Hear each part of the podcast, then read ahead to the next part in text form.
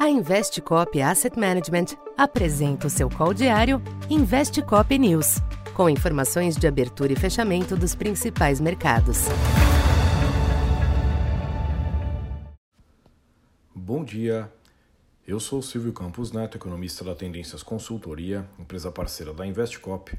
Hoje, dia 3 de janeiro, falando um pouco da expectativa para o comportamento dos mercados nesta terça-feira. A reabertura das principais praças nos mercados internacionais ocorre sob sinais mistos nesta terça. De um lado, as bolsas europeias e os futuros em Wall Street exibem ganhos, após um mês de dezembro marcado pelo recuo dos índices e diante de relatos que sugerem uma melhora do quadro da pandemia na China, com o aumento de fluxo de pessoas no transporte público nas grandes cidades. De outro, o dólar mostra tendência de valorização disseminada, se recuperando das quedas registradas na parte final de 2022. É um sinal de que, apesar da perspectiva de um ano de perda de fôlego da moeda norte-americana, os primeiros meses ainda devem manter alguma força, com a continuidade do aumento dos juros pelo Fed. A agenda de hoje segue pouco movimentada no exterior, tendo como destaque o índice PMI da indústria nos Estados Unidos indicador que pode esfriar parte deste ímpeto do dólar ao longo da sessão.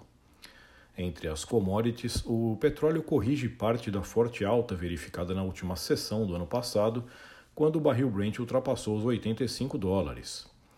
Já o minério de ferro permaneceu praticamente estável nos mercados asiáticos, com o preço na faixa de 117 dólares a tonelada em Singapura. Aqui no Brasil, os sinais externos devem influenciar a sessão, em especial o câmbio, que irá receber mais uma fonte de pressão. Por aqui, o foco segue nas indicações do novo governo, que logo no primeiro dia de mandato reforçou visões preocupantes para os mercados. Para hoje, o ministro Fernando Haddad participa de live agora pela manhã, o que será monitorado. A expectativa é que declarações dúbias prossigam, tendo, tentando ao mesmo tempo marcar uma mudança de postura da agenda econômica, mas evitando mensagens radicais. Vale atentar para eventuais citações sobre a política monetária, o que não é bem visto.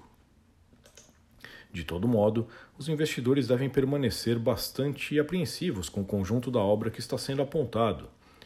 Assim, somando o movimento externo, o dólar pode tentar uma aproximação ao nível de 5,40.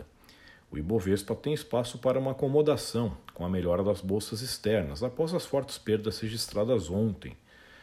Já os DIs devem permanecer pressionados pela maior percepção de risco com a agenda fiscal e econômica. Então, por enquanto é isso. Bom dia e bons negócios. Essa foi mais uma edição Investe Cop News.